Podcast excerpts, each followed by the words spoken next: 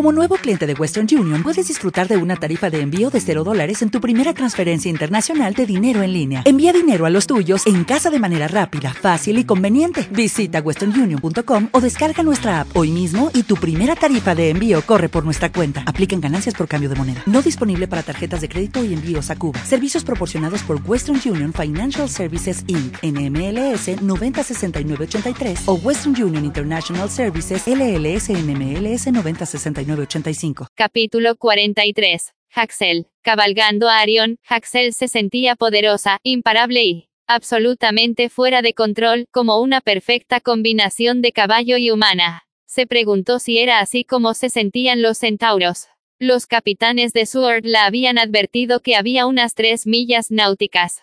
Hasta el glaciar Hubbard, un duro y peligroso viaje, pero Arión no tuvo problemas. Corría por el agua a la velocidad del sonido, calentando el aire a su alrededor por lo que Asel no sentía ni el frío. A pie, nunca habría sido tan valiente, pero a caballo, no. Podía esperar a entrar en batalla. Frank y Percy no parecían tan contentos. Cuando Asel les miró, detrás de ella, sus dientes castañeteaban y sus ojos estaban en blanco. Las mejillas de Frank estaban hundidas de la presión. Percy estaba sentado detrás del todo, intentando desesperadamente no caerse del caballo. Asel esperó que aquello no pasara. A la velocidad que se movía Arión, no se daría cuenta uno o dos kilómetros después. Cabalgaron por estrechos helados, fiordos azules, acantilados con cascadas que iban hacia el mar. Arión saltó por una brecha y siguió galopando, comenzando a esquivar un grupo de focas de un iceberg. Parecían haber pasado unos pocos minutos cuando se adentraron en una estrecha bahía. El agua cambió de consistencia de hielo liso a un sirope azul pegajoso. Arión se detuvo delante de una tabla helada turquesa. A un kilómetro y medio se alzaba el glaciar Hubbard. Incluso Asel, que había visto glaciares con anterioridad, no podía evitar dejar de mirarlo. Unas moradas montañas, nevadas se extendían a cada dirección, con nubes flotando alrededor como unos cinturones suaves y sedosos, en un valle gigantesco entre dos de los picos más grandes, una escarpada pared de hielo se alzaba delante del mar, creando un desfiladero. El glaciar era azul y blanco con vetas negras, así que parecía un montoncito de nieve sucia que ha sido amontonado por un quitanieves, lo menos hace unos cuatro millones de años.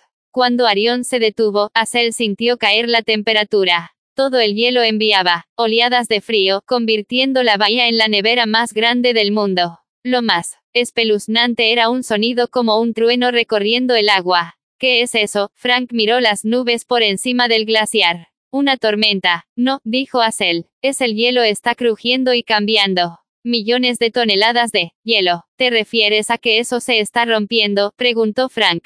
Como en respuesta, una capa de hielo cayó de un lado del glaciar y se estrelló contra el mar, creando una ola de agua de varios pisos de alto. Un milisegundo después el sonido resonó por todo el lugar, un boom tan atronador como Arión rompiendo la barrera del sonido. No nos podemos acercar a esa cosa, dijo Frank.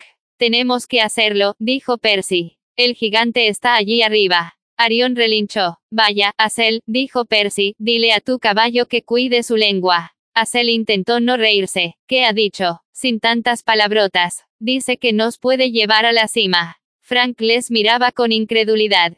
Creía que el caballo no podía volar. Esta vez Arión relinchó tan enfadado, que Asel supo que estaba maldiciendo. Tío, le dijo Percy al caballo, una vez me suspendieron por decir algo parecido.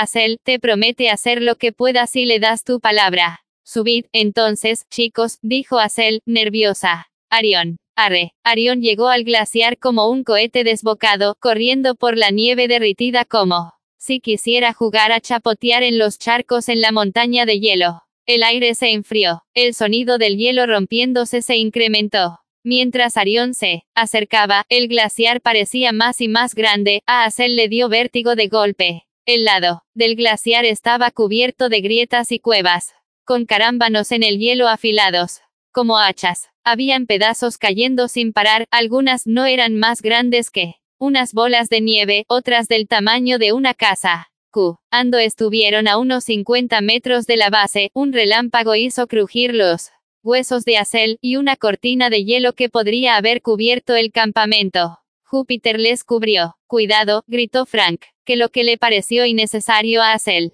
Arión se le adelantó. En un golpe de velocidad, zigzagueó por los escombros, dejando pedazos de hielo cayendo por la cara del glaciar. Percy y FR, ANK dijeron como palabrotas como el caballo y se agarraron. Desesperadamente mientras Acel agarraba al caballo. De alguna manera, se las arreglaron para no caer mientras Arión escalaba los acantilados, saltando poco a poco. Con agilidad y velocidad. Era como subir por una montaña mientras ésta se caía. Entonces se acabó todo. Arión llegó, orgulloso, a la cima del glaciar. Arión relinchó un desafío que resonó por las montañas. Percy no tradujo, pero Asel estaba seguro de que Arión había desafiado a los demás caballos que pudieran estar en la bahía. Chupaos esa, tíos. Entonces se giró y corrió hacia el interior del glaciar, dejando un camino fundiéndose, a su paso. Ahí, señaló Percy. El caballo se detuvo. Delante de ellos se alzaba un campamento romano helado como una gigantesca réplica fantasmagórica del campamento Júpiter. Las trincheras estaban decoradas con carámbanos de hielo. Las murallas estaban cubiertas de nieve, brillando con un segador color blanco. Colgando de las torres de guardia, unos estandartes de una tela azul helado temblaban con el sol ártico. No había ninguna señal de vida. Las puertas estaban abiertas. No había centinelas en las paredes, aún así. Asel tenía una incómoda sensación.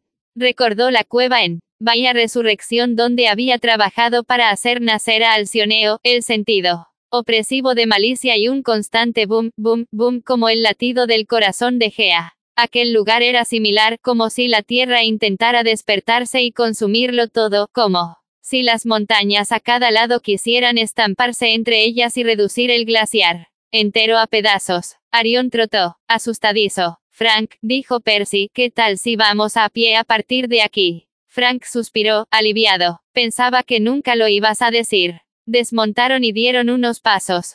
El hielo parecía estable, cubiertos con una fina capa de nieve que no lo hacía resbaladizo. Asel hizo avanzar a Arion.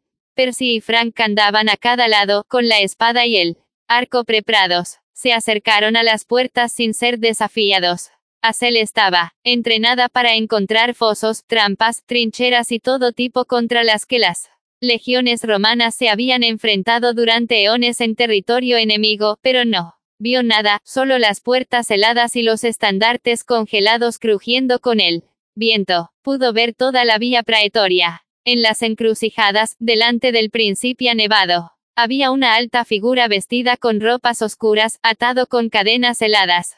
Tánatos, murmuró Asel. Sintió como si su alma fuera arrastrada hacia abajo, atraída hacia la muerte como si la estuviera absorbiendo una aspiradora. Su visión se oscureció, casi se cayó de Arión. Pero Frank la atrapó y la incorporó. Te tengo, le prometió. Nadie te va a llevar. Asel le agarró la mano. No quería dejarla ir, era sólido, firme, pero Frank no podría protegerla de la muerte, su propia vida era tan frágil como un pedazo de leño. Estoy bien, mintió. Percy miró a su alrededor, incómodo. No hay defensas, no hay gigante, tiene que ser una trampa. Es obvio, dijo Frank. Pero no creo que tengamos elección. Antes de que Asel cambiara de idea, forzó a Arion a atravesar las puertas. El decorado era tan familiar. Los barracones de las cohortes, los lavabos, la armería. Era una réplica exacta del campamento Júpiter, excepto que era tres veces más grande. Incluso a caballo, Asel se sintió minúscula e insignificante, como si estuvieran moviendo por una maqueta de una ciudad construida por los dioses. Se detuvieron a 10 metros de la figura encadenada. Ahora que estaba allí, Asel sintió una exacerbada necesidad de finalizar aquella misión. Sabía que estaba en más peligro que cuando se enfrentó a las Amazonas, o luchando contra los grifos, o escalando el glaciar en la espalda de Arión. Instintivamente, sabía que Thanatos podía tocarla y se moriría. Pero también tenía la sensación de que no se enfrentaba a sus miedos, sino se enfrentaba a su destino con valentía, moriría siendo una cobarde. Los jueces de la muerte no serían indulgentes por una segunda vez. Arión medio galopó hacia los lados, sintiendo su nerviosismo. Hola, Acel forzó las palabras. Señor muerte, la figura encapuchada alzó su cabeza. Al instante, el campamento entero cobró vida. Unas figuras con armaduras romanas. Emergieron de los barracones, del principio, de la armería y de la cantina, pero no. Eran humanos, eran sombras, los fantasmas parlantes con los que Acel había vivido. Durante décadas en los campos de Asfódelo. Sus cuerpos no eran mucho más que volutas de vapor oscuro, p. Rose las arreglaron para mantenerse con partes de armadura, yelmos y petos. Unas espadas cubiertas de hielo estaban agarradas a sus muñequera, unos escudos dentados y unas pilas flotaban en sus manos humenates. Las plumas de los cascos de centuriones estaban congeladas y andrajosas. La mayor parte de las sombras iban a pie, pero dos soldados salieron de los establos en un carruaje dorado a RR astrado por dos sementales negros fantasmales. Cuando Arión vio los caballos, pisoteó el suelo, furioso. Frank calzó su arco. Sí, aquí está la trampa.